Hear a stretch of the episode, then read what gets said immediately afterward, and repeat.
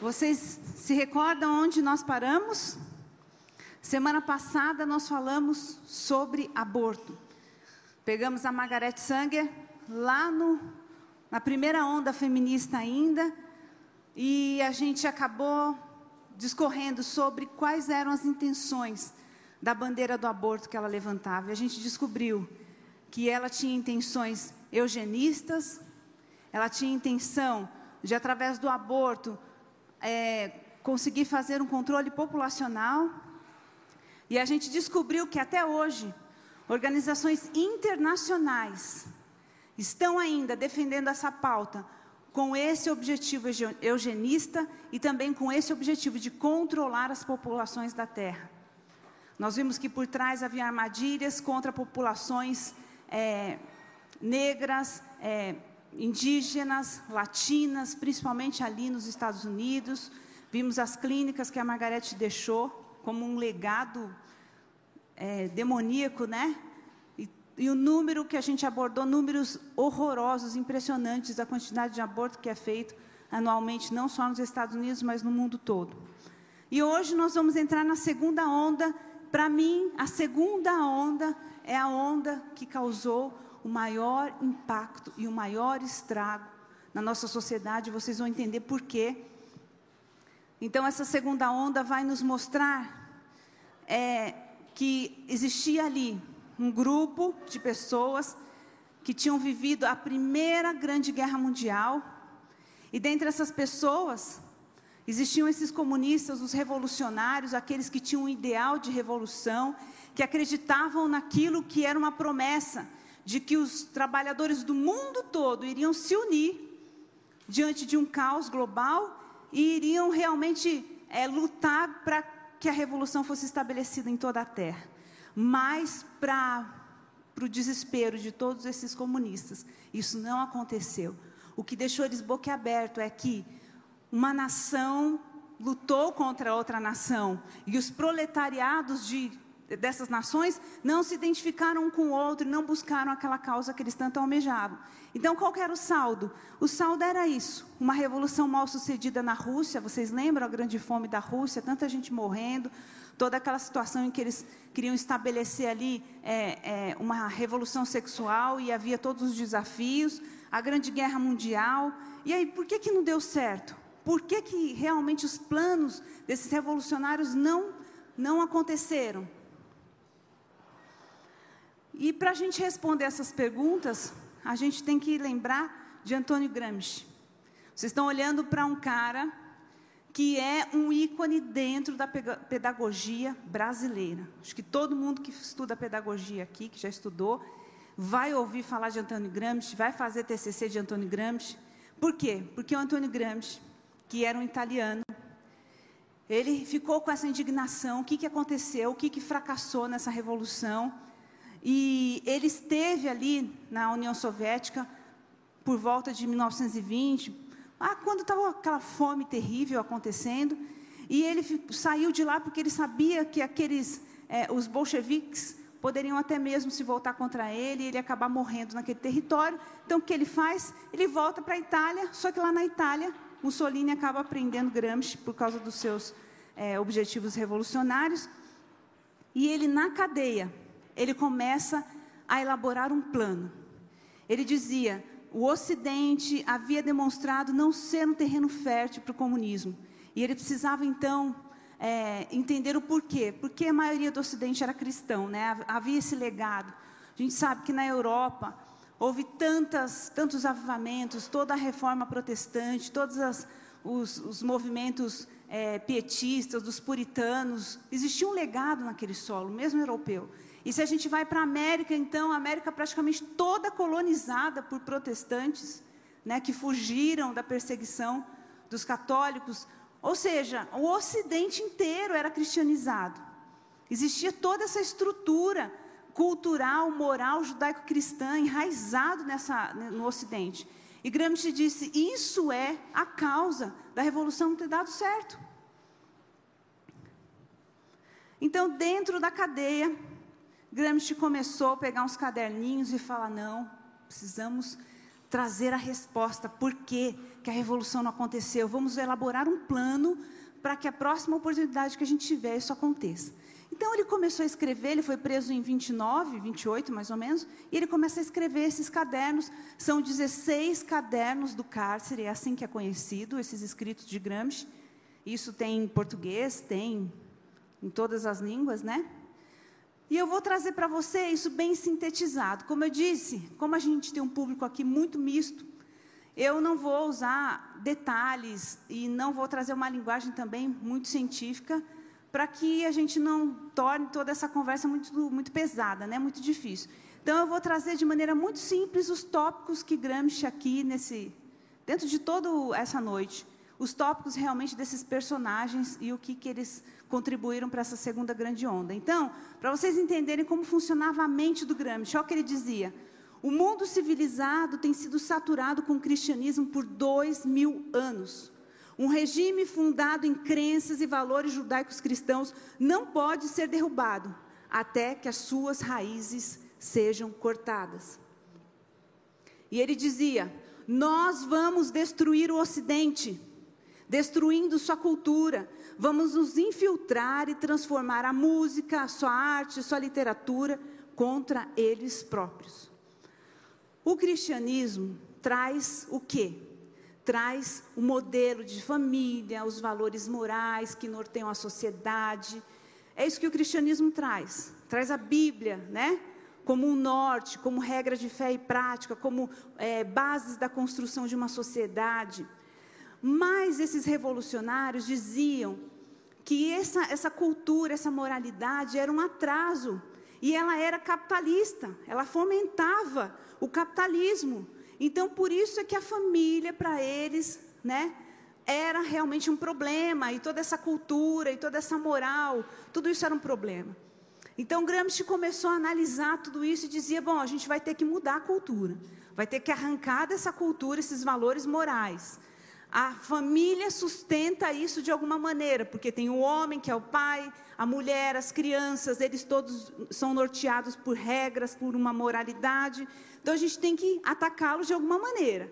E aí ele já deixa a pista: o que, que a gente vai fazer? Vamos invadir esses lugares, essas instituições sociais, como as escolas, as universidades, as, é, a, a, todas as frentes artísticas, para que a gente consiga mudar essas plataformas e aí então a gente consegue atacar a família. Então o conselho de Antônio Gramsci é: não tomem quartéis, tomem escolas e universidades. Não ataquem blindados, ataquem ideias. Vocês perceberam que mudou?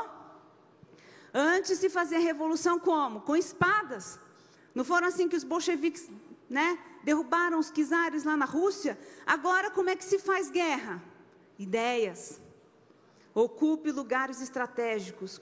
Comece a atacar as suas estruturas, os seus fundamentos. E aí a gente ganha essa guerra. E Gramsci, nesses cadernos, ele escreve uma estratégia, diz guerra de posição e de movimento. Para a gente resumir, o que Gramsci estava querendo dizer é: antes de tomar o poder, nós precisamos ter aliados estabelecidos em lugares estratégicos. Então vamos pensar a nível de Brasil. Antes de eu tomar o poder, nós precisamos de pessoas no Ministério da Cultura, do MEC. Nós precisamos de pessoas né, num, nessas plataformas, nessas frentes. Nós precisamos nas universidades, reitores alinhados, professores. Então, o que, que Gramsci defendia? A gente vai nos bastidores, de maneira muito sutil, ocupando esses lugares de influência e quando nós tomarmos o poder, já está tudo dominado. Era essa a estratégia de Gramsci. Por favor, Carol.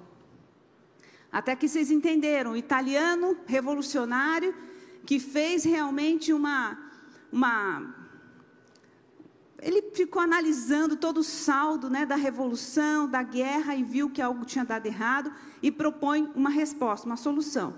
Só que, paralelo a isso, lá na Alemanha, um grupo também de, de filósofos, de pensadores, de estudiosos, que eram todos comunistas, eles também ficam refletindo a respeito do que deu errado, e eles resolvem é, formar essa escola que se chamava Instituto para o Estudo do Marxismo, e que depois, futuramente, ficou conhecida como é, Escola de Frankfurt.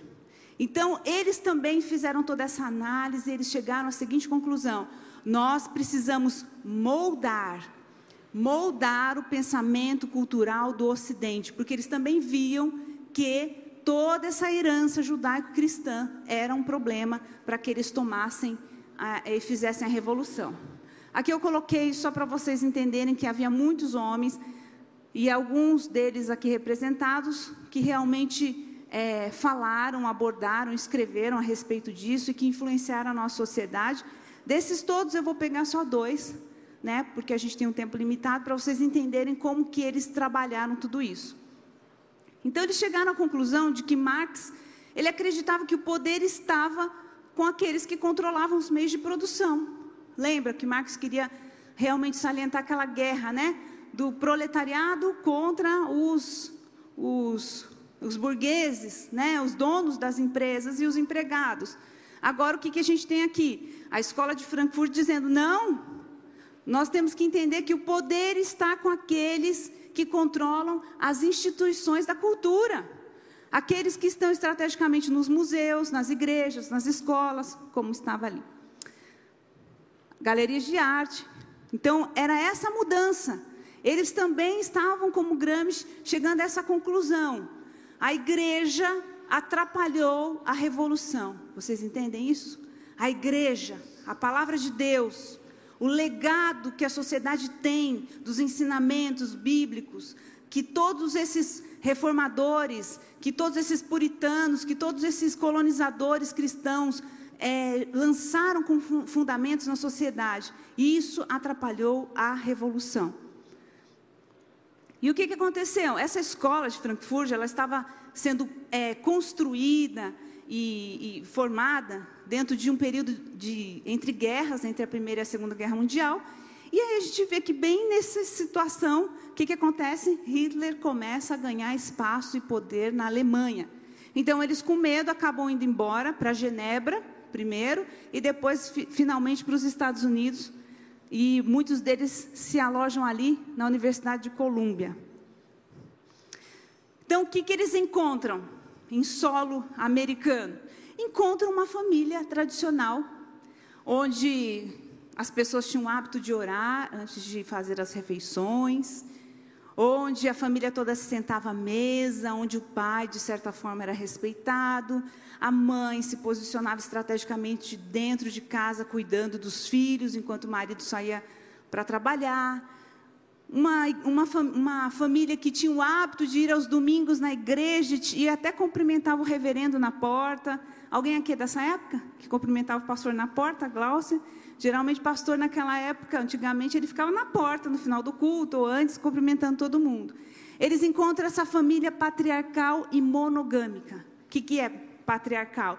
Onde o, o homem exerce um papel de liderança e monogâmica porque ele só tem um casamento ali, ele é fundamentado em um único parceiro, né? Que é a sua esposa. Então, era isso. Era essa, esse modelo, essa estrutura social que esses pensadores da escola de Frankfurt encontraram no Ocidente. Eles, tudo bem que eles tinham também isso ali na Alemanha, mas eles vêm para a América e aí eles começam a pensar estrategicamente como desconstruir isso. Como é que eu faço isso?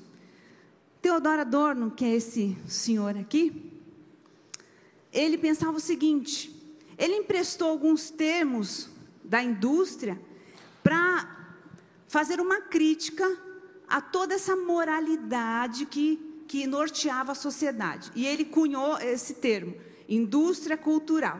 Então ele disse o seguinte: sabe, existe na sociedade ocidental uma submissão ao que já é, ao que todos pensam, há um conformismo. Jamais a ordem transmitida ela é confrontada. O indivíduo se torna uma ilusão devido à padronização. Então ele conclui, conclui que a indústria cultural ela se constitui de mecanismos mais eficazes e sutis de dominação das consciências a serviço do capitalismo. Então, o que ele entendia? Quem é dono da rádio, da televisão, quem, quem, quem é influenciado pela. Quem influencia as igrejas? Ah, são os burgueses, os capitalistas. E eles querem manter o Estado, esse Estado interessado no capitalismo.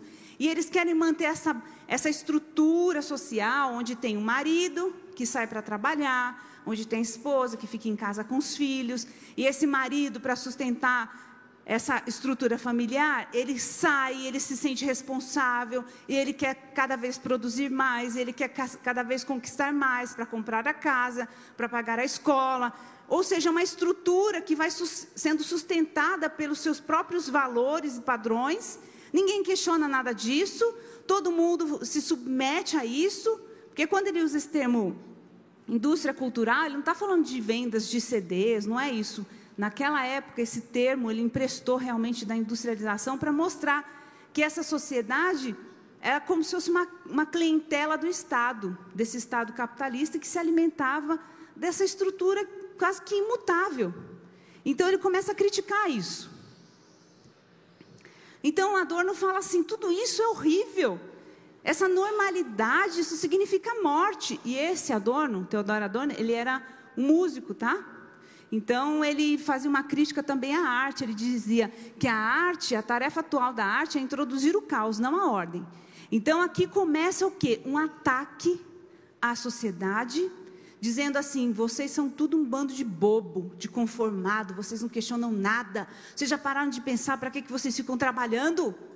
Para sustentar um modelo capitalista, vocês trabalham para comprar uma casa, para ficar pagando dívida, para sustentar esse modelo familiar. E aí vocês não são quem vocês deveriam, que, deveriam ser, vocês são uma farsa. Então, Teodoro Adorno ele foi conhecido por fazer essa crítica a essa estrutura, claro que sempre atacando o quê? O capitalismo, dizendo esse modelo de família, isso aí é um projeto do capitalismo, é para sustentar essa máquina. E aí eu mostrei para vocês que o Teodoro Adorno, no, final da sua vida, né, porque depois disso ele logo morreu, ele que fomentou toda essa discussão no meio acadêmico, ele que formou a cabeça de tantos universitários, ele mesmo provou daquilo que ele ensinou, ele que fomentou tanto a revolução, a rebelião, o protesto, a inconformidade, e ele foi vítima aqui de um ato, essas estudantes alemãs, ele estava na Alemanha fazendo uma palestra, palestra e elas fizeram um protesto aí contra ele, porque não concordavam em certa medida com algumas pautas dele. E ele ficou chocado. Ele que fomentou isso durante décadas nos Estados Unidos, ele que incentivou os estudantes a se rebelarem, a se rebelarem contra o modelo da família, contra o capitalismo, contra o trabalho, contra a responsabilidade, agora se vê vítima daquilo mesmo que ele produziu. Ele ficou tão mal que depois disso ele entrou até meio que em depressão. E aí ele ficava conversando com o amigo dele, Marcuse, e sobre, porque nesse dia ele chamou até a polícia para é, reprimir esses estudantes. Então ele ficou assim indignado porque ele estava experimentando do seu próprio veneno. E esse é o Herbert Marcuse, que, que ele, ele também era um daqueles caras que vieram lá da escola de Frankfurt, que se estabeleceram nos Estados Unidos e o objetivo deles era moldar a cultura ocidental, destruir seus fundamentos. E Herbert Marcuse escreveu esse livro, Eros e Civilização, em 1955. Então, o que, que ele diz? Ele diz que o Deus Eros, esse Deus da beleza física, do amor sexual, ele luta contra controles repressivos forjados pelo Estado, que são amarras do senso comum. Então, ele diz a família monogâmica, patriarcal, trabalho, responsabilidades, pudores. Vocês vão ver que Herbert Marcuse ele empresta esses, esses conceitos da psicanálise, né, de Freud, para diagnosticar um comportamento da sociedade. Então, olha o que ele vai dizer. Olha o que esse cidadão vai dizer. Ele diz assim que é, as pessoas elas ficam reprimindo a sua liberdade sexual. Então elas reprimem isso e elas acabam direcionando a energia delas com o trabalho, com a responsabilidade, com a rotina familiar, com esses cuidados. Mas que isso vai ter um efeito colateral. Por favor, Carol. Ele diz que deixa eu continuar aqui, porque eu acho que é na outra, outro slide que vai falar sobre o efeito colateral. Mas ele diz, pode, pode deixar naquele lá. E, não, não tem problema. Daí ele fala, essa super repressão, que é um conjunto de restrições impostas, né, com um objetivo político, isso vai causar um mal. Né? E se, ele fala assim, e se vocês se liberarem? O que ele está dizendo aqui, gente, é assim, esse negócio de ser casado com uma mulher só, de não desfrutar de todas as expressões de sexualidade, isso tudo é uma maneira de te prender, é uma maneira de te dominar. Isso é o Estado capitalista que faz com você. O que você precisa, na verdade, é experimentar de todo o seu potencial sexual. E aí ele fala assim: só que se você provar disso, essa sociedade, ela vai chamar você, vai chamar isso de perversão, de crime, de imoralidade.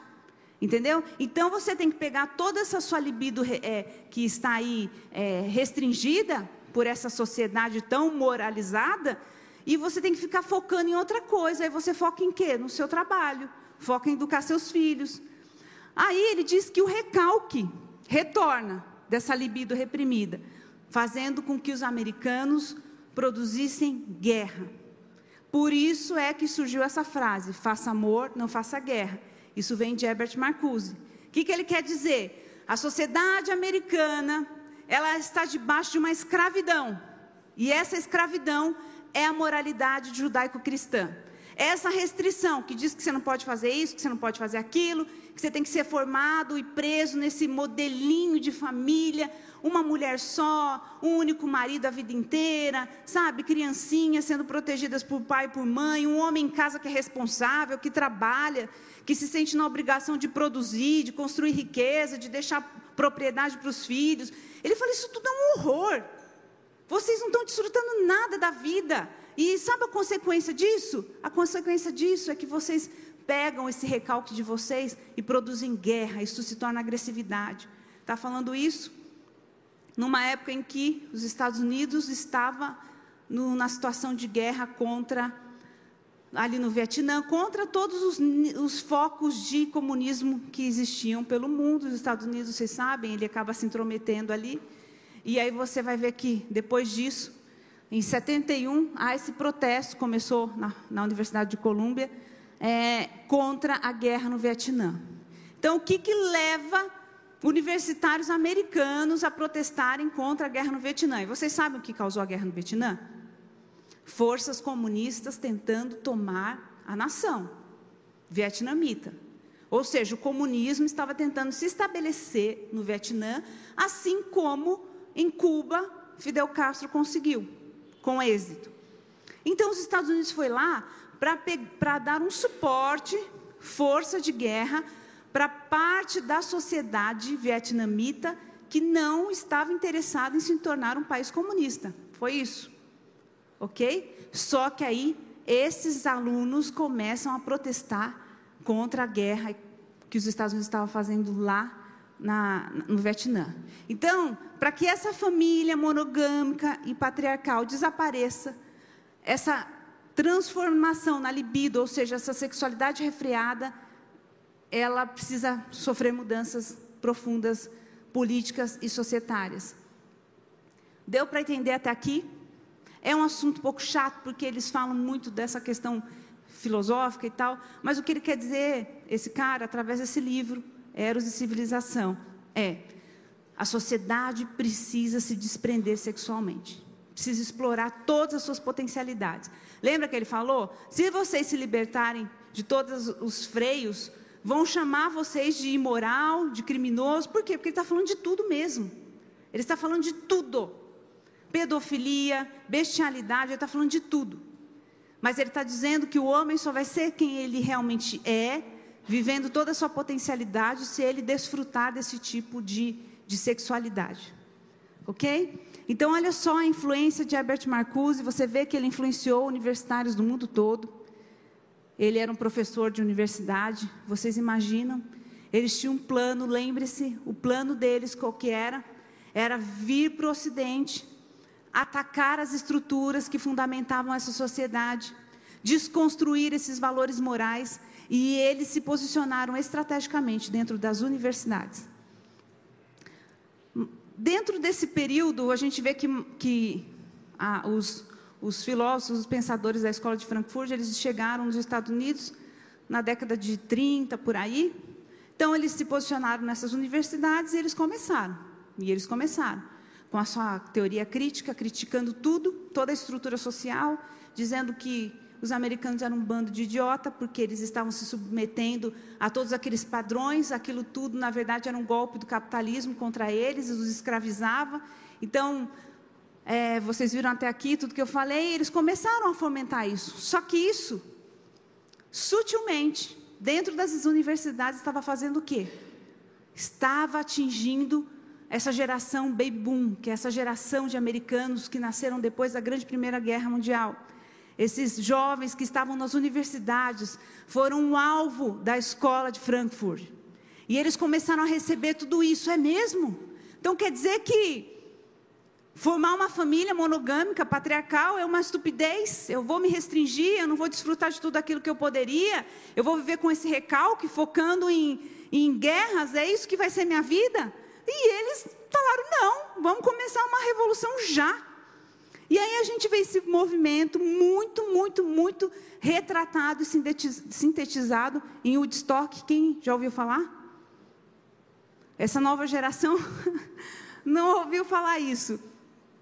Mas foi um evento, um festival de música, que era a síntese de tudo aquilo que esses frankfurtianos estavam ensinando nas universidades. Faça amor, não faça guerra seja livre de todos os tabus morais. Olha só quanta gente, um mar de gente. Eles fizeram isso numa fazenda no estado de Nova York. E pode ir passando, Carol. Vendia ácido um dólar ali, LSD, tá? Por quê? Porque para você se desprender de todo aquele padrão moral, de toda a sua herança cristã, você precisava de uma ajuda. Então, taca droga neles para eles conseguirem se desvencilhar daquilo, para eles terem coragem de fazer o que eles foram incitados a fazer. Então foi uma geração que usava muita droga. Olha aqui como as meninas ficavam tudo chapadas nesse movimento, nesse festival. Né? Onde você olhava, você via cenas desse tipo. Todo mundo lá, não sei aonde, eles esperavam 60 mil pessoas, foram 400 mil pessoas maioria jovens universitários. Pobres, não, classe média alta. Você vê que a queixa aqui não era mais a desigualdade social, era o quê? Os tabus impostos pela sociedade. Olha, eu tive que selecionar muitas fotos, porque tinha muita foto de gente pelada. Pode parar por enquanto aí, Carol. Muita gente pelada, né? Porque o que, que eles fizeram? Vamos se desvencilhar dos tabus. Então, andar com roupa é um ta... Tem, é, andar pelado é um tabu, então vamos ficar todo mundo pelado. E aí você vê o pessoal em árvore tomando banho no rio, é, cenas de sexo explícito mesmo. Era assim, eu acho que isso aí é uma cena do inferno. Bando de gente drogado, fazendo todo tipo de loucura, tudo universitário, que tinha pai cristão, dizendo: agora eu vivo, agora eu me realizei. Agora eu realmente me livrei de toda essa escravidão da moralidade que a sociedade me impõe, que esse capitalismo opressor me impõe. É isso aí que eles viveram nesse festival de Woodstock.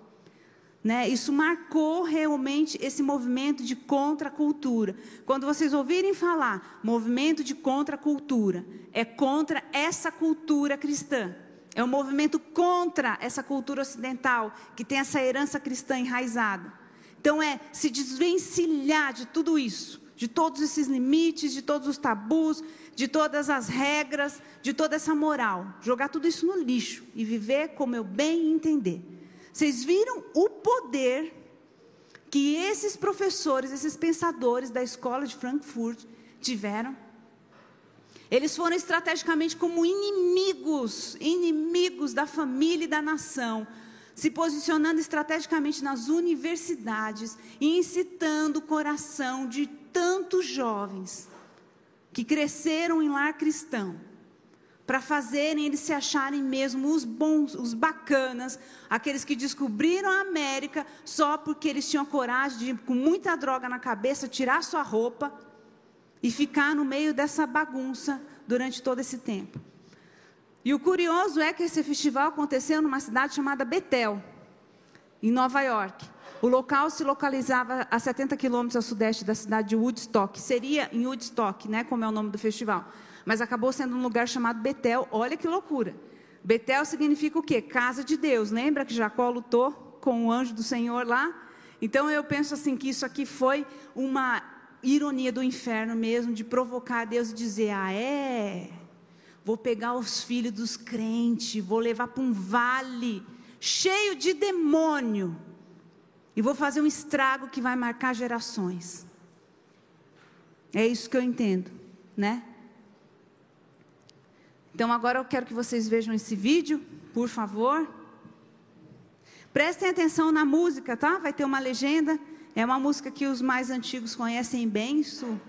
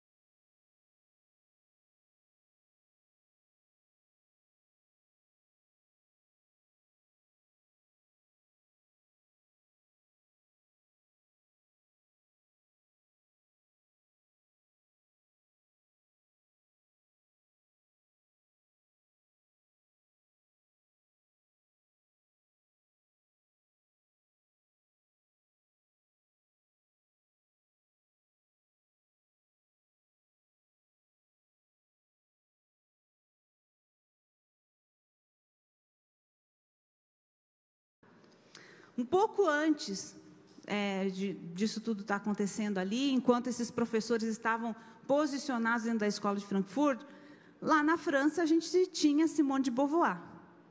Eu quis fechar a escola de Frankfurt antes de começar com essas personagens que, que o feminismo traz. Então, quem era essa mulher? É uma mulher que disse: Eu não vou me casar.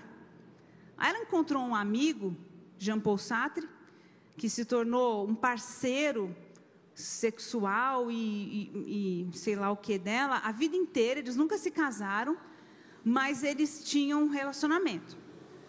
É estranho, né? Eles eram casados, mas não eram. Cada um vivia sua vida, cada um tinha os parceiros que quisesse, mas eles eram, de certa forma, parceiros.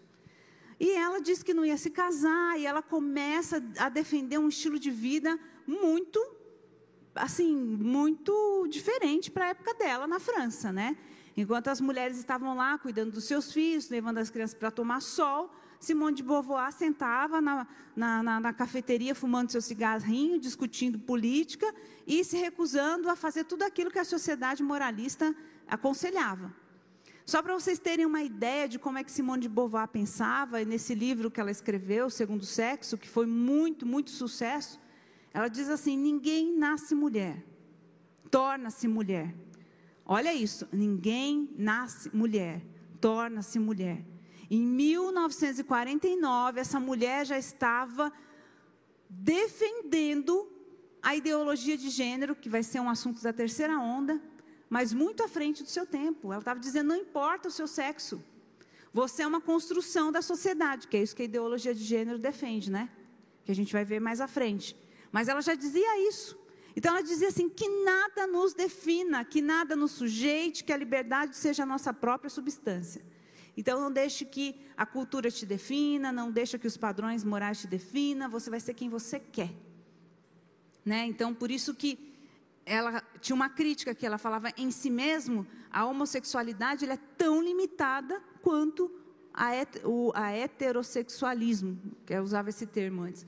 O ideal deveria ser a capacidade de amar uma mulher, ou um homem, ou um ser humano, sem sentir medos, restrições ou obrigações. Então, ela já fazia a queixa que a Judith Butler vai fazer na terceira onda contra é, você ser denominado alguma coisa. A Judith Butler, por exemplo, que ela é o ícone dessa terceira onda, ela diz assim: alguém diz para ela, você é lésbica? Ela diz: não, eu não sou lésbica. Eu estou lésbica. Eu sou o que eu quiser ser. Então não há limites para aquilo que você deseja ser. E Simone de Beauvoir, em 1949, já escrevia sobre essas coisas. E como é que era a vida dessa mulher? Essa mulher era professora universitária, esse senhor bonito aqui também, que é o Jean Paul Sartre, né? Muito aplaudido por pastores humanistas nos nossos dias. Então ela, é, de certa forma, acabava conquistando as menininhas para ele, porque como ele é feio, então ela tinha que dar uma ajuda. Então a Simone ela tinha toda uma, um relacionamento muito livre, né? Então ela se relacionava com essas meninas, depois ela induzia essas meninas para se aproximarem de Jean Paul Sartre. Então ela é como se fosse uma interface aí para que esse homem pudesse desfrutar, né, dos seus dos seus desejos sexuais de maneira desenfreada. E, para vocês terem uma ideia, em 1943 ela foi impedida de lecionar. E foi demitida por, tele, por um, a queixa contra ela era corrupção de menor. Porque realmente ela acabava levando muitas meninas menores de idade até João Paul Sartre. Então, hoje, na nossa sociedade, né, diante das nossas leis, nós diríamos que eles estavam seduzindo menores e que eles eram pedófilos, tá? Mas essa mulher, ela é aplaudida ela é ovacionada, adorada por todas as feministas, mesmo nos bastidores da vida dela, tendo esse estilo de vida. Quem convivia com Simone de Beauvoir, por trás dessa mulher durona que dizia assim: Eu me recuso a casar, eu me recuso a ser de uma só pessoa, eu me recuso a ser o que a sociedade quer me chamar, eu me recuso a isso, aquilo, a outro. Existe uma pessoa extremamente triste, frustrada, depois que ela morreu, uma filha adotiva dela publicou algumas cartas que ela trocou com um dos seus amantes, que era um americano. E assim, você vê uma mulher se rastejando, implorando para esse homem o amor dele, prometendo que seria só dele, quer dizer, indo contra todo o seu discurso, contra toda a sua narrativa de empoderamento da mulher, E aí a gente vê que nos bastidores ela não era satisfeita nem realizada com as bandeiras que ela levantava, muito pelo contrário, ela vivia uma vida de frustração, né? Aconteceu em 1977 uma situação na França em que é, três homens foram acusados de pedofilia por terem tirado fotos de crianças de 10, 12 anos, né? E eu acho que houve um abuso sexual ali, eu não sei exatamente o que aconteceu, mas a Simone de Beauvoir, ela fez parte de um movimento a favor desses pedófilos, né? E ela publicou, eles publicaram essa organização no jornal Le Monde, na época, uma carta em defesa desses pedófilos que dizia: um tempo tão longo de prisão para investigar um simples caso vicioso em que as crianças não foram vítimas de qualquer violência, mas ao contrário, testemunharam perante os magistrados que consentiram. Embora a lei atualmente negue-lhes o direito de consentir, um tempo tão longo na prisão nós consideramos escandaloso em si. Hoje eles estão em risco de ser sentenciados a uma longa pena de prisão por terem tido relações sexuais com menores, tanto menino quanto meninas, ou por terem encorajado e tirado fotografia de suas brincadeiras sexuais. Nós acreditamos que há uma incongruência entre a designação como crime, que serve para legitimar tal severidade, e os fatos próprios, mais ainda entre a lei adequada e a realidade cotidiana em uma sociedade que tende a conhecer sobre a sexualidade de crianças e adolescentes. Então, o que ela está dizendo? Que esses caras são inocentes só porque eles tiveram relação sexual com essas crianças? Foi consentido. Esse era o pensamento de Simone de Beauvoir e de Jean Paul Sartre. Tá? Então, aqui, ó, diz né, que foram crianças de 11 anos de idade, na França, no final dos anos 70. E ela se levantou ali como uma voz que defendeu esses pedófilos. Só para vocês terem uma ideia de quem foi ícone do feminismo, Simone de Beauvoir, e como que era a vida que ela tinha, né, nos bastidores. Aqui tem uma foto dela com Ernesto Che Guevara, acendendo um charuto ali do Jean Paul Sartre. Aqui você pode, vocês podem ver ela já mais velhinha com ele, os dois a vida inteira foram parceiros, apesar de cada um ter sua própria vida, né? E eu lembrei, eu assisti um documentário esses dias no Netflix, que eu acho que está lá ainda, sobre esse bilionário americano chamado Jeffrey Epstein. E essa Ghislaine Maxwell, que também era tipo um Jean Paul Sartre e uma Simone de Beauvoir. Eles eram parceiros, mas ela acabava trazendo muitas menininhas dessa mesma faixa etária para esse cara abusador. E olha, quando a pessoa era uma menina assim, sozinha na vida, sabe essas que não tem pai, não tem mãe, que está sozinha, tá, ele prometia faculdade, prometia ajuda financeira, e ele acabava realmente abusando dessas meninas. São muitas meninas que ele abusou. O documentário mostra meninas que depois do abuso se tornaram é, viciadas em drogas, extremamente depressivas, que entraram na prostituição, que tiveram a vida delas devastada por causa desse bilionário americano. Ele comprava tudo, ele comprava a polícia, ele comprava o juiz, ele comprava tudo. Então já foi, é, teve um, um, momento da história em que elas se organizaram, criaram uma comunidade e foram com os advogados para cima dele, né? E o juiz acabou dando acabou absolvendo ele dos, de todos os crimes que ele foi culpado. E aí depois elas retomaram de novo isso. Acho que surgiu mais pistas, não sei exatamente, não lembro assim os detalhes. Mas o que acontece é que daí ele foi julgado e foi acusado. O que, que, que aconteceu? Quando ele acabou o julgamento, ele foi para a cela. E aí dizem que ele se suicidou. Ele amarrou o lençol ali na, no pescoço e se suicidou. Mas tem gente que acha que ele, a partir da sua condenação iria denunciar os outros bilionários que faziam parte desse esquema com ele, porque era muita gente poderosa. O homem tinha ilhas, ele tinha mansões no mundo todo, era uma coisa absurda. Então, o que, que a gente vê aí? O mesmo perfil, Simone de Beauvoir e Jean Paul Sartre, o que acontece é que esses não eram pensadores como Simone e Paul Sartre, né? Eles eram burgueses, os é, VIPs, elite, né? Gente poderosa aí. Então, fechamos Simone de Beauvoir e vamos agora para Beth Friedan. Essa mulher americana, ela foi a primeira que escreveu alguma coisa nesse sentido, como uma crítica à situação da mulher naqueles anos. Né? Você vê que ela escreveu esse livro em 1963. Então, o que acontece? Ela era casada, tinha três filhos, trabalhava, só que chegou um momento da vida dela em que ela não trabalhou mais, ficou em casa cuidando dos filhos, e isso começou a incomodá-la de uma maneira muito absurda. E ela começou então a conduzir uma pesquisa sobre a satisfação das mulheres nessa situação de mães, dona de casa, né? Ela ficou, se eu não me engano, cinco anos conduzindo essa pesquisa, é, é, é, ficou acumulando ali informações, e aí ela entendeu que ela deveria sair em defesa da mulher.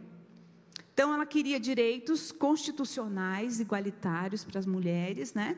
principalmente em questões de salário, questões de, de, igualdade com os homens, e ela também defendia o aborto, porque ela achava que a mulher ela era impedida de seguir sua carreira profissional por causa dos filhos, como foi o caso dela, né? tendo que ficar ali com as três crianças, se sentiu realmente insatisfeita com isso. Então, essa mulher, ela não é uma feminista ainda radical. A gente vê ela ali com um comportamento mesmo defendendo o aborto, mesmo indo para as ruas, ela ainda era uma feminista moderada. Mas aqui a gente vai entrar agora nas feministas radicais. Entendam, Shulamit Firestone era uma é, estudante que absorveu toda aquela influência desses pensadores da escola de Frankfurt. Então, ela foi fazer é, escola de belas artes e ela tinha todos esses conceitos que eles acabaram trazendo. Olha como você é escravo do capitalismo, olha só sua sexualidade como é reprimida, olha como você é infeliz por conta disso, olha o que o macho, né, patriarca, da, da, da, família faz na sociedade, é, né, tudo isso que eles fazem contra as mulheres e tal. Então ela absorveu isso. Mas ela não se achava assim defendida por essa escola, por esses pensadores de Frankfurt, então ela começa, elas começam o movimento feminista delas. E a Shulamit Firestone, você pode voltar lá, Carol, por favor? Ela era filha de judeu, então ela cresceu numa família, né, judia, e ela conta uma situação de grande trauma na vida dela, que era que o pai mandava ela, ela arrumar a cama dela e do irmão, que era homem. Olha que absurdo. Por que ela tinha que arrumar a cama dele? Então isso traumatizou a Shulamit Faison, tá? É, é, exatamente, muito sofrimento. Aí ela escreve esse livro, a Dialética do Sexo, né, Razões para a Revolução Feminina, Feminista, em 1970. Vocês percebem que tudo aconteceu mais ou menos na, na mesma época? É, o Woodstock aconteceu em 69, né? E agora a gente vê aqui 1970 ela lançando esse livro, os estudantes tudo em polvorosa nas universidades, achando que eles descobriram a verdade que rege o universo, eles descobriram, né? A partir de, disso, a vida deles nunca mais seria a mesma e a da sociedade também não. Só que o que, que essa menina defendia, gente? Ela dizia que a mulher, ela era muito, muito oprimida, porque ela tinha que geneticamente passar pela barbaridade, a barbárie, a violência de gerar um filho. Que o corpo humano não é planejado para isso. Onde já se viu a gravidez destrói todo o corpo da mulher. E depois ela tem que ficar dentro de casa, amamentando essa criança, nutrindo essa criança. Ou seja, isso é um absurdo, isso é a maior expressão de escravidão que uma mulher pode passar. Né? E o homem, o que, que ele está fazendo? Ele está livre, que enquanto ela está lá gestando a criança, ele não sente as dores, não sente as, as, as mudanças no corpo. Então, ela dizia isso. Ah, é, Deve-se, portanto, propor, em primeiro lugar, ela escreve no livro dela, a distribuição do papel da nutrição e da educação das crianças entre a sociedade. Ela, ela começa a enxergar que assim, não, a gente tem que achar um jeito. Desse negócio de gerar filho, vamos fazer alguma coisa mecânica, fora do corpo. Porque na mulher chega. Olha a loucura. Vão acompanhando. E ela dizia também essa história de nutrir, não, isso tem que ser comunidades, isso tem que ser é, refeitórios públicos, creches, a gente tem que parar com essa tirania da mulher ter que sujeitar a sua vida, o seu corpo, a essa situação de barbárie. E aí ela diz, em segundo lugar, A gente tem que promover a independência econômica das mulheres e das crianças, porque diz: por que, que a mulher fica em casa e submete aquele tirano do patriarca? Porque ela precisa do sustento, do alimento, ela precisa da, dos recursos financeiros, então ela fica subjugada. A gente tem que fazer alguma coisa que dê independência financeira para a mulher. E ela diz: com isso, atacamos a família em uma frente dupla, contestando aquilo em torno do que ela está organizada a reprodução das espécies pelas mulheres, a gente resolve esse problema, né? E sua consequência, a dependência física das mulheres e das crianças. Ou seja, vamos arrumar um jeito da mulher gerar os filhos fora da, do útero feminino, alguma coisa mecânica, e vamos dar independência financeira para as mulheres e para as crianças. Ela diz: eliminar essas condições já seria suficiente para destruir a família, que produz a psicologia do poder. Contudo, nós a destruiremos ainda mais. Vocês estão empolgados? Shulamit Firestone diz. Agora eu vou te dizer algo que vai destruir ainda mais essa estrutura, né? Ela diz: a gente vai acabar com essa distinção cultural que existe homem, mulher e criança. Tipo, criança tem, tem que ter pudor com algumas coisas para criança, mulher é, é mais é fraca, o homem é mais forte. Não, gente, não tem nada disso.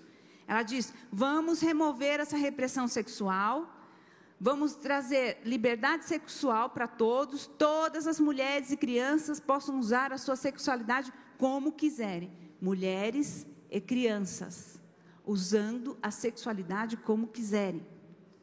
Ela diz: serão permitidas e satisfeitas todas as formas de sexualidade a, a mente plenamente sexuada tornar-se-ia universal. Vocês não acham que ela está descrevendo o inferno aqui? Eu acho. Para ela, isso aí é um mundo, é utopia, é o sonho dela, é o que ela deseja. Crianças sendo geradas fora do ventre. Vocês já imaginaram uma coisa dessa? né? Mulheres e crianças independentes para não precisar do patriarca, né? E aí agora, liberação sexual. Então não vai ter mais esse negócio de pedofilia, isso não existe. criança é livre para fazer o que quiser, o adulto também é livre para fazer o que quiser. Esse era o mundo perfeito de Shulamit Firestone. E ela também é considerada uma heroína. O que aconteceu é que ela, logo em seguida, depois de um tempo da publicação desse livro, ela entrou em crise de esquizofrenia. Então ela vivia né, tendo que lidar com esses surtos, e ela escreveu, né, certa vez. Ela coloca ali na terceira pessoa, mas ela está se referindo a ela mesma. Quando ela diz, ela estava lúcida, ela está falando a respeito dela, né? Então ela diz, ela estava lúcida, sim, a que preço? Ela às vezes reconhecia nos rostos dos outros a alegria e a ambição e outras emoções que ela se lembrava de ter sentido uma vez, há muito tempo mas sua vida estava arruinada e ela não tinha nenhum plano de salvamento. Então ela morreu aos 67 anos, ela foi achada morta no seu apartamento em Nova York, tendo passado a metade da sua vida tendo que lidar com esses surtos da sua doença. Como eu falei para vocês, né? É, os revolucionários, esses pensadores da escola de Frankfurt, eles tiveram que provar daquilo que eles plantaram. Eles plantaram a rebelião, a crítica, eles, eles plantaram todos esses movimentos de protesto no meio dos estudantes, e a gente viu Teodoro Adorno sofrendo as consequências daquilo que ele semeou. E agora a gente está vendo o quê? Shulamit Firestone, né, promovendo um discurso tão louco que ela foi vítima da sua própria loucura. Vítima da sua própria loucura. Isso não é brincadeira. Isso é espiritual. De Deus não se zomba. O ser humano, ele chega ao atrevimento de apontar o dedo para Deus achando que não haverá consequências, mas há consequências. E eu gostaria que vocês vissem agora um vídeo onde ela fala e outras feministas falam, mas a, o pastor lembrou que agora tem uma pausa, tá? Para a gente ir no banheiro tomar uma água e a gente volta com o vídeo da Chula Midfires, tá bom? Obrigada. The Atlantic City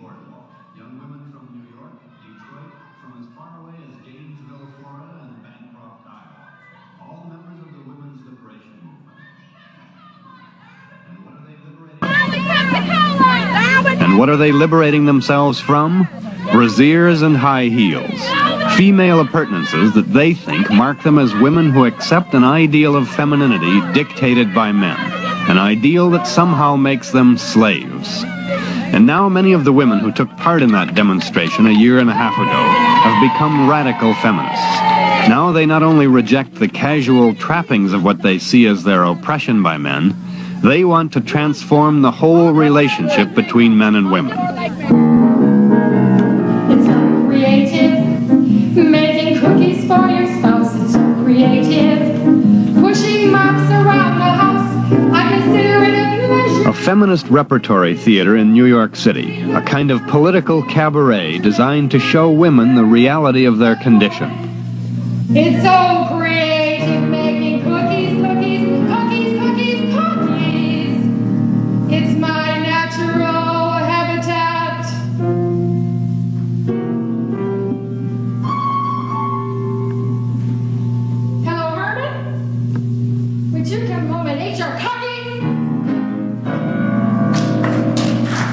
Here's another radical New York group called the Feminists. They're small in number, 50 or so young women within the overall women's rights movement that numbers perhaps 5,000 across the country. But the feminists are radical to the point where most of them exclude any relationship with a man. And this small segment of the movement insists that exclusion is justified. They talked with CBS News correspondent Panchita Pierce. And men are the oppressors, they're powerful. Women are subordinate, powerless, and this is throughout the world. Now, women are property that are exchanged among these men. They, marry certain women. Uh, but this is where, you know, power comes into it. I mean, upper class men oppress both men and they oppress women. Every man oppresses women. I mean, they have the, the chance to oppress the women they marry, their daughters. Looking kind of beyond that, then it would suggest that you would want a complete change in society, uh, Definitely. class change. Definitely. And when you get right down to it, these radicals say, that class change means that the institution of marriage must go, if only because it seems to be going anyway. I think marriage and the family are doing a great job destroying themselves, so feminism doesn't have much of a job to do. What will take the place? I don't think anything will replace it except sisterhood among women, that there'll be a, a great alliance. Women will discover each other as human Will they turn to women instead of men then? As friends, as sisters, as, fi- as um, rebels, as, as fighters in a revolution that they all, which they all share.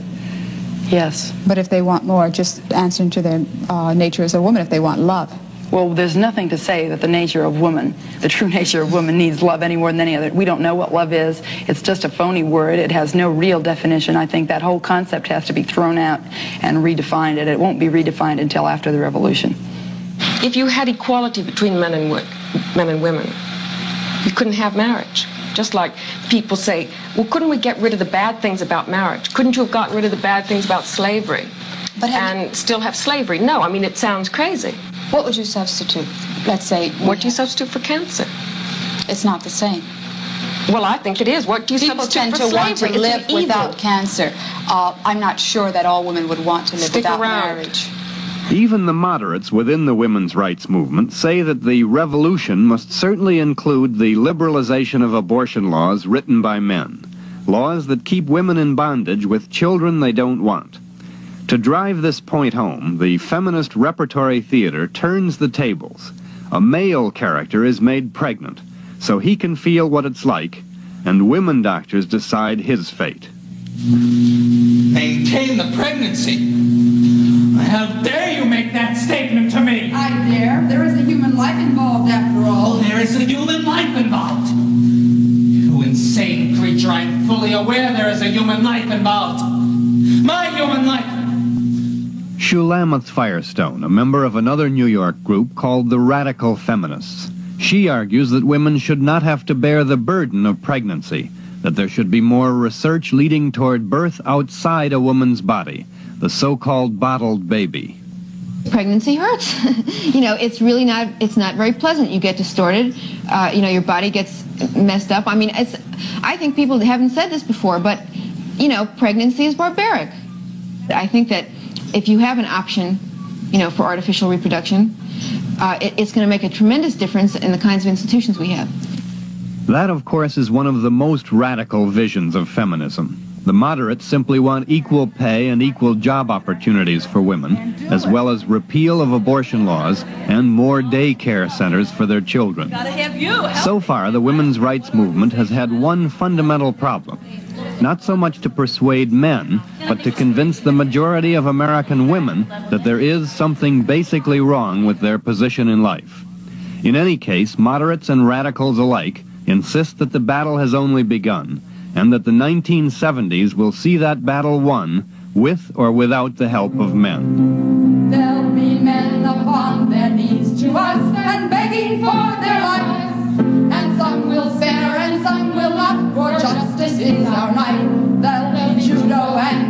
and and a rifle for each wife, for it's liberation time. Glory, glory, hallelujah. Glory, glory, hallelujah. Glory, glory, hallelujah. It's liberation time. The oppressor will grow weary and will wish equality. We will give it if we give it when abortions can be free. If the men, including Mailer, join the men's auxiliary, we'll let them march along. Glory, glory, hallelujah.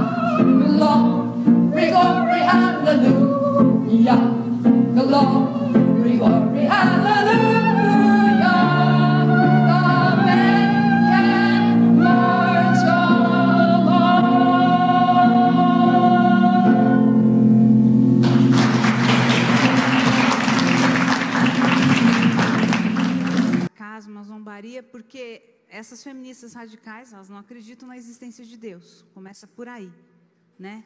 Deus não existe. E eu não sei se todos conseguiram ler, mas uma das entrevistadas, ela disse que não pode haver casamento, porque casamento é câncer. Então você não, não insiste com o câncer, você elimina ele, né? E aí a, a jornalista pergunta, mas e aí, o que, que você vai colocar no lugar? Né? E ela diz, não, nada, só nossa irmandade de, de mulheres, né? Então isso mostra um pouco esse feminismo que é radical, né? A gente viu a Shulamit Firestone, agora nós vamos para Kate Millett, que é essa moça aí. Ela também foi fruto daquele movimento dentro das universidades. Vamos dizer que ela é filhinha também da escola de Frankfurt. E aqui a Kate, ela escreveu essa, esse livro, é, Política Sexual, que na verdade foi a tese dela de doutorado, lá na Universidade de Colômbia, que é onde estavam os benditos mocinhos da escola de Frankfurt, né? Então a gente viu que a, que a Shulamit Firestone ela ficava falando do corpo da mulher, da biologia da mulher, porque a mulher não pode engravidar, mulher não pode se sujeitar a uma situação dessa.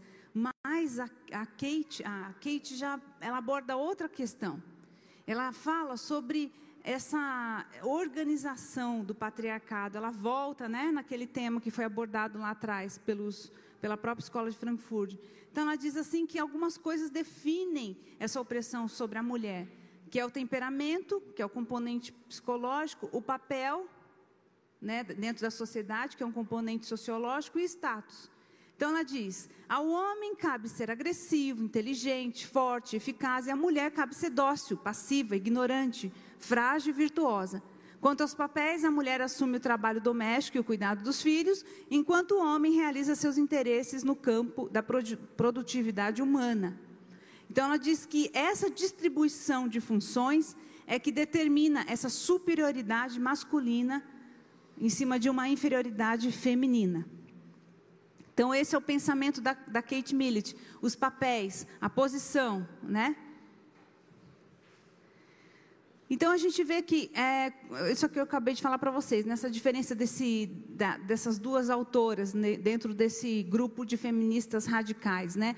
Uma fala que o problema é a biologia da mulher, é ela ter que ficar submetida a essa opressão de gerar uma criança e se responsabilizar pela, por essa criança. A Kate já fala sobre relações de poder, que é essa o tema do livro dela, política sexual.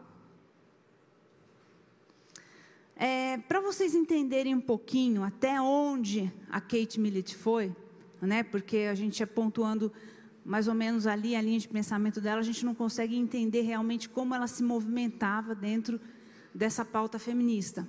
Essa é a irmã dela. E a irmã tem um blog, depois quem quiser eu posso passar o blog dessa irmã. Essa mulher ela é conservadora, mas ela narra um pouco de como era a convivência com a Kate, como que elas viviam desde a sua infância. Então ela diz assim: ela era, uma, era a pessoa mais perturbada, megalomaníaca, má e desonesta que eu já conheci.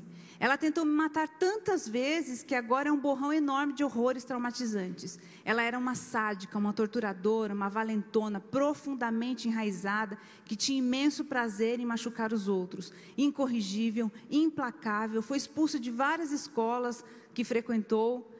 Passei a minha infância com o coração martelando enquanto andava na ponta dos pés pela casa para não ser notada pela terrível Kate.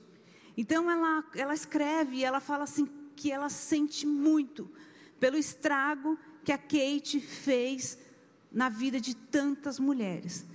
Ela se casou, a Mallory, que é a irmã da Kate, foi morar na Ásia com o marido, que era um executivo. Ela acabou se divorciando, ela volta da Ásia com uma filha mas ela diz que quando ela volta, falando com a irmã no telefone, a irmã dela fala: Vem para Nova York. Nós estamos fazendo uma revolução e eu quero que você faça parte disso. Ela falou: É, acho que eu vou. Ela falou que tinha passado tanto tempo sem conviver com a irmã que ela tinha esquecido, né? Dos, dos problemas que a irmã representava, do, da instabilidade emocional que a irmã tinha. E ela disse que foi, nessa ocasião, a irmã dela morava com um namorado japonês num, num, num, apartamento lá em Nova York. Ela ficou ali e aí ela foi convidada para ir nessa bendita reunião desse grupo, dessa organização feminina, feminista. E ela disse que quando chegou lá, Kate era presidente né, da, do movimento, então ela começou, né, dirigindo a palavra para o grupo, elas estavam todas em volta de uma mesa, eram mais ou menos umas 12 mulheres. E a Kate dizia, né? O que nós vamos fazer? Daí elas respondiam: Nós vamos destruir o capitalismo, nós vamos é, é, mudar o Ocidente, né? toda a cultura do Ocidente. De que maneira? Nós vamos atacar a família. Então ela ficava falando, a, a Kate Millett, e as meninas da mesa respondiam. Ela falou que parecia uma coisa assim, uma, uma seita, uma reza aquilo, e ela olhando, né? De que maneira nós vamos destruir a família? Né? Aí elas, falavam, vamos atacar o casamento monogâmico. E como isso vai ser feito? Ah, nós vamos é, inserir a prostituição, a promiscuidade sexual e tal. Então elas falavam, elas gritavam como um grito de ordem realmente dos planos que elas tinham, dos planos daquele movimento. E a irmã da Kate disse que ficou horrorizada com aquilo, falou: gente, isso aí parece um bando de adolescentes planejando assaltar um banco. Elas não vão chegar a lugar nenhum. E ela foi tocar a vida dela. E ela disse que ficava sabendo, né, da irmã cada vez mais famosa, vendendo muito livro, né, sendo requisitada em vários encontros para falar, para realmente ser uma expressão da, da, dessa agenda da mulher. E diz que na época até o New York Times, se eu não me engano, chamou ela de o Karl Marx do movimento feminista por causa do que ela defendia. Mas o que ela diz é o seguinte: ela diz, é terrível, é terrível que as pessoas sabendo que eu sou irmã da Kate chegam para mim e dizem assim: eu choro eu choro não só um dia, não só uma noite, são semanas, meses, décadas após décadas. O estrago que o que a sua irmã me ensinou fez na minha vida. Eu choro pelos filhos que eu não tive, eu choro pelos netos que eu não tive, eu choro pelos anos que eu perdi da minha vida e agora não tem mais absolutamente nada que eu possa fazer. Então ela diz que ela, ela tem esses, esses, esses testemunhos do estrago, porque essas feministas elas realmente elas se movimentavam achando realmente, né, que elas iam vender uma felicidade em serem as produtoras de destruição da ordem moral, de serem destruidoras da família, mas a gente olha para a vida dessas mulheres, não só a líder delas, que era Kate Millett, mas todas que foram influenciadas, devastadas. Devastadas. Tendo que conviver com as consequências de tudo aquilo que era pregado. Então a Mallory fala assim: não é assustador você pensar que você pode estar conversando com a sua filha que acabou de entrar na universidade e a sua filha falando com você enquanto você está lavando a louça, mãe, olha só essa matéria, né? Direitos da mulher ou mulher na sociedade. Ah, que interessante, filha. E aí a mãe não sabe que aquela menina vai ser ensinada na escola que o pai dela é uma pessoa que tem que ser o alvo do ódio, porque ele é um tirano, porque ele é um perverso, porque ele é responsável por toda a atrocidade que acontece na sociedade. Ela diz: a mãe não faz ideia que a filha vai ouvir dentro da universidade, que esse sistema familiar é perverso, é, é opressor. A mãe é uma prostituta de um homem só, oprimida dentro de casa, sem direitos nenhum né, a, a, a Mallory fala. Ela começa a descrever, porque essa era a agenda, era a pauta dessas mulheres, né? E aí ela vai é, ser ensinada de que ela não pode se apaixonar por homem nenhum, que ela tem que usar todos eles para o seu bel prazer, que ela tem que explorar a sexualidade para tudo aquilo que ela desejar, que ela nunca jamais pode ter uma relação única com um só homem, ou seja, que ela tem que se deformar até virar bicho, para ser realmente a expressão da liberdade que essas mulheres pregam. Então, o que essas mulheres, essas feministas radicais, a Shulamit Firestone, com aquela história de que o bebê não pode ser gerado no ventre, ok, ela ainda causou mais susto do que realmente inspirou algumas mulheres. Agora, a Kate Millett, ela inspirou gerações inteiras. Elas são heroínas de meninas que não sabem o que falam quando abrem a boca para dizer eu sou feminista. E essa, a Kate, ela também, no meio da vida dela, próximo dos 40 anos, ela é, começou com seus surtos de bipolaridade. E a irmã dela diz assim: não foi uma nem duas vezes que eu tinha que ficar com ela, cinco dias presa num apartamento. Ela ficava cinco dias sem dormir gritando o tempo inteiro. Totalmente insana.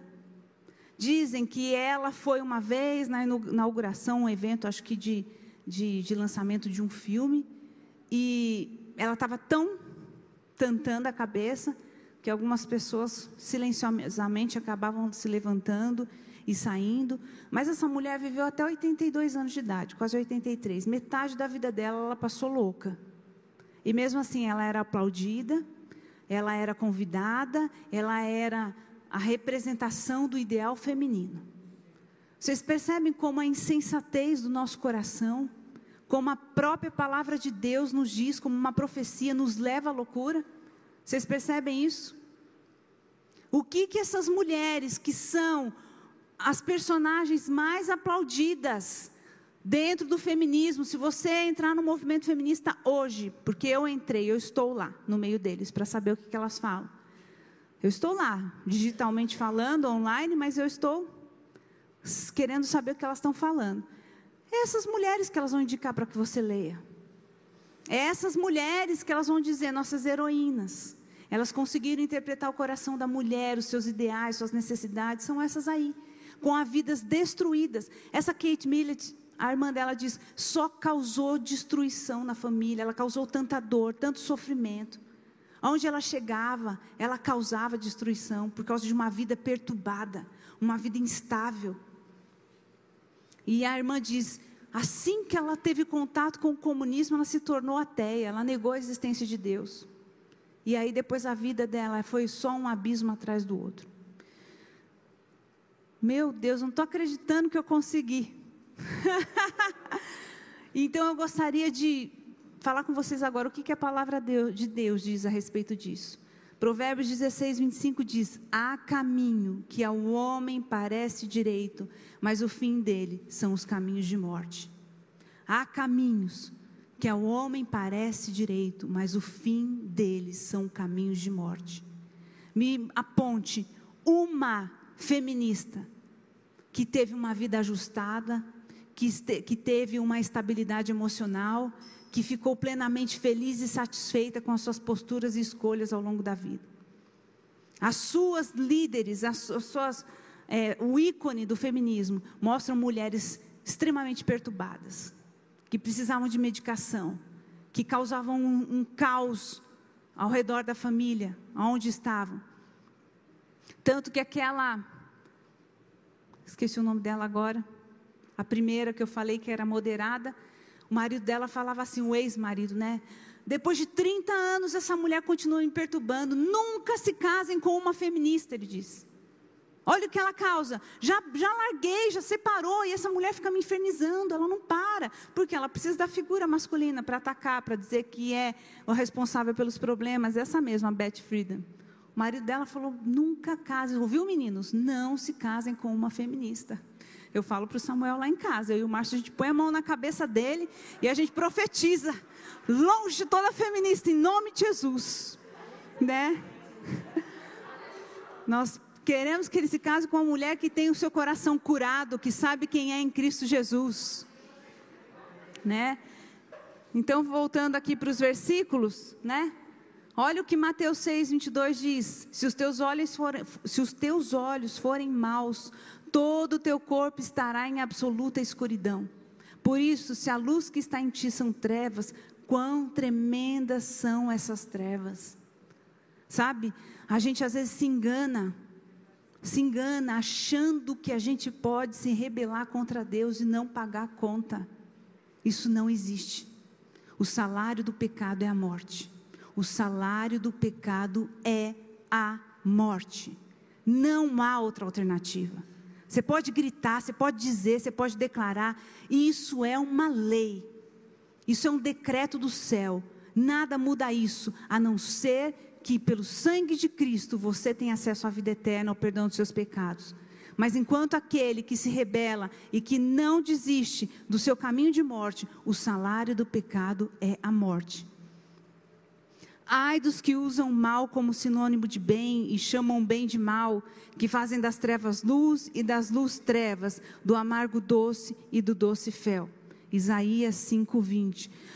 Toda essa estrutura de contracultura, todo esse movimento, o ideal deles é fazer isso que Isaías está dizendo, é transformar tudo aquilo que era bom em horrível, em mal, em perverso, e transformar tudo aquilo que era desprezível em algo bom.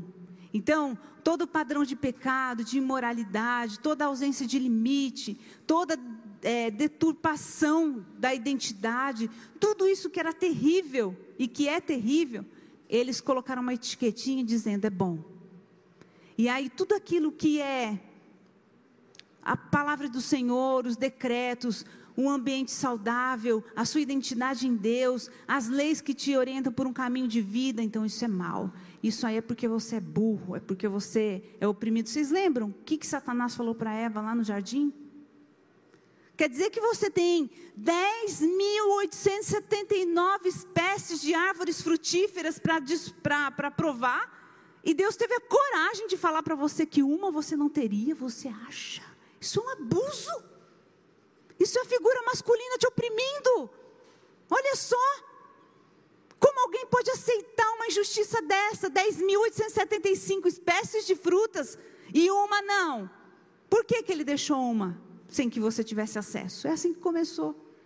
É porque ali, querida, você vai desfrutar de algo que ele está negando para você.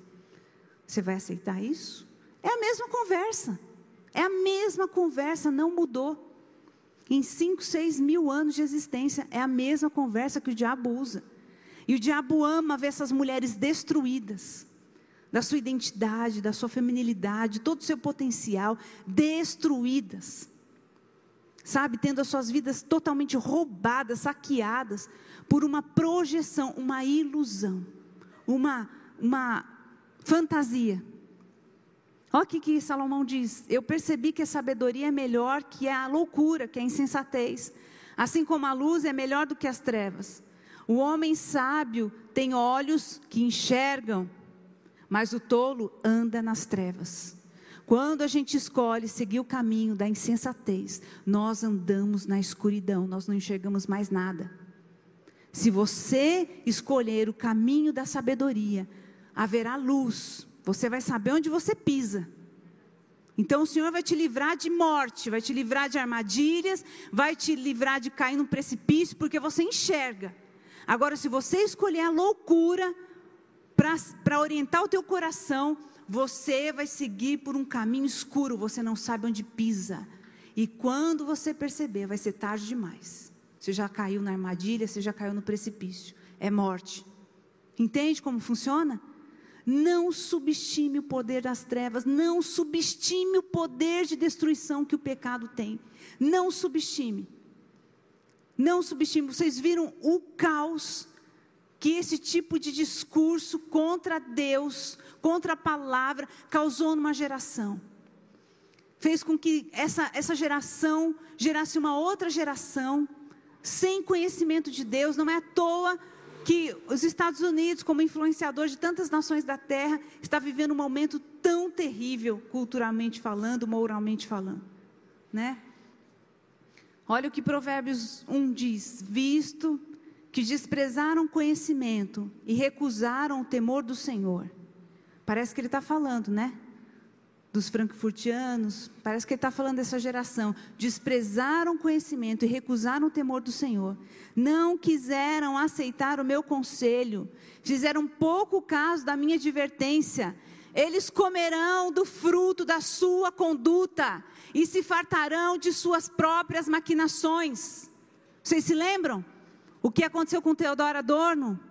Morreu deprimido, por quê? Porque ele provou daquilo que ele incitou no coração das pessoas. Aquele protesto, aquela revolta contra ele. Aí você vê essas mulheres, Kate Millett, Shulamit Firestone, elas provaram da sua própria loucura. Essas mulheres morreram loucas. Loucas. Por quê? A palavra de Deus diz porque desprezaram o conhecimento, recusaram o temor do Senhor e não quiseram aceitar o meu conselho, fizeram pouco caso da minha advertência, comerão do fruto da sua própria conduta, comerão do fruto da sua própria conduta. O reino espiritual é assim, não se zomba de Deus. A gente não pode ter o atrevimento de achar que a gente vai brincar com as trevas e não vai ter como consequência disso a morte. Pois a inconstância dos aqui já é tudo bem, pois a inconstância dos inexperientes o matará e a falsa dos, de segurança dos tolos o destruirá. Mas quem me ouvir viverá em segurança, estará tranquilo, sem temer mal algum. Nós temos como igreja de Cristo, diante dos fatos, né, históricos, a gente tem as sequelas, a gente tem historicamente comprovado as consequências desses caminhos como escolha de toda uma geração. E a gente viu o estrago que isso fez. Como igreja, nós precisamos ter cuidado de abrir a boca para falar que somos feministas. Sabendo de todas as implicações espirituais que isso significa, nós temos que ter cuidado de abrir a boca para falar que somos feministas. Porque ser feminista não é você defender que a mulher tem direito de salário igual, não é isso, isso é ilusão para você, tá? Se você acredita nisso, está acreditando numa lenda. Nós estamos caminhando por um caminho que a gente tem mostrado que essa não é a realidade. O que fundamenta esse movimento é uma perversidade, é uma afronta contra o próprio Deus. Se nós somos filhas de Deus, se nós temos um pai que nos adotou pelo sangue do Filho, somos legitimamente filhos com Ele. Você não pode aceitar essa paternidade de Satanás sobre a tua vida, porque essa é a paternidade de Satanás sobre a tua vida. Ou você escolhe ser filha do rei, esse que vai governar eternamente sobre as nações da terra, esse para quem todo joelho vai se dobrar e toda língua vai confessar que Ele é Senhor, inclusive Teodoro Adorno, Herbert Marcuse, Simone de Beauvoir, todos eles. Naquele grande dia vão se ajoelhar diante do único que é Rei e vão declarar: Jesus Cristo é Senhor. Jesus Cristo é Senhor. Porque o Salmo 2 diz que as nações, elas estão empolvorosas, tramando, elas tramam contra o filho. Só que Deus zomba deles. Deus zomba deles, porque a palavra do Senhor diz que Ele cumpre os seus propósitos de geração em geração. Amém? É, eu gostaria antes de orar, depois a gente tem uns minutinhos, a gente pode até abrir para alguma questão, mas para que o Senhor cele isso no seu coração.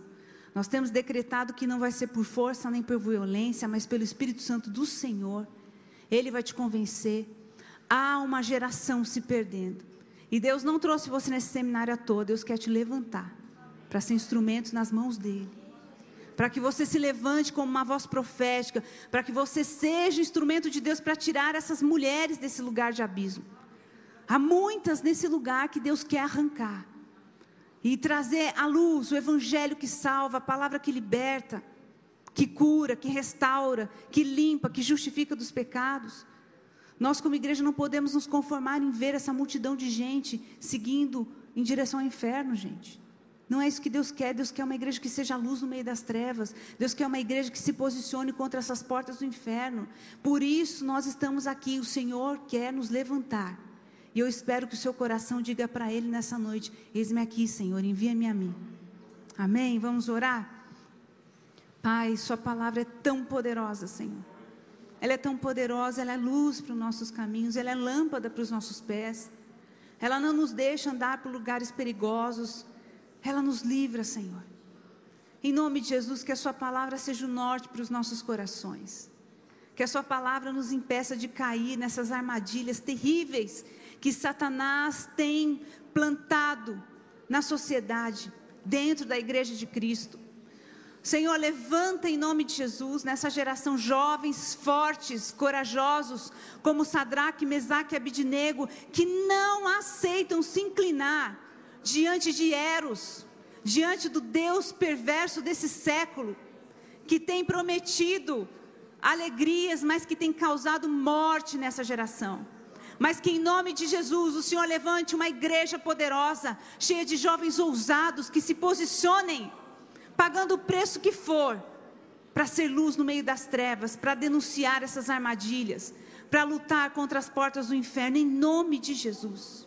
Levanta suas filhas e filhos, Deus. Incomoda, fala com o teu Santo Espírito, através do teu Santo Espírito, dia e noite, aponta o caminho, em nome de Jesus.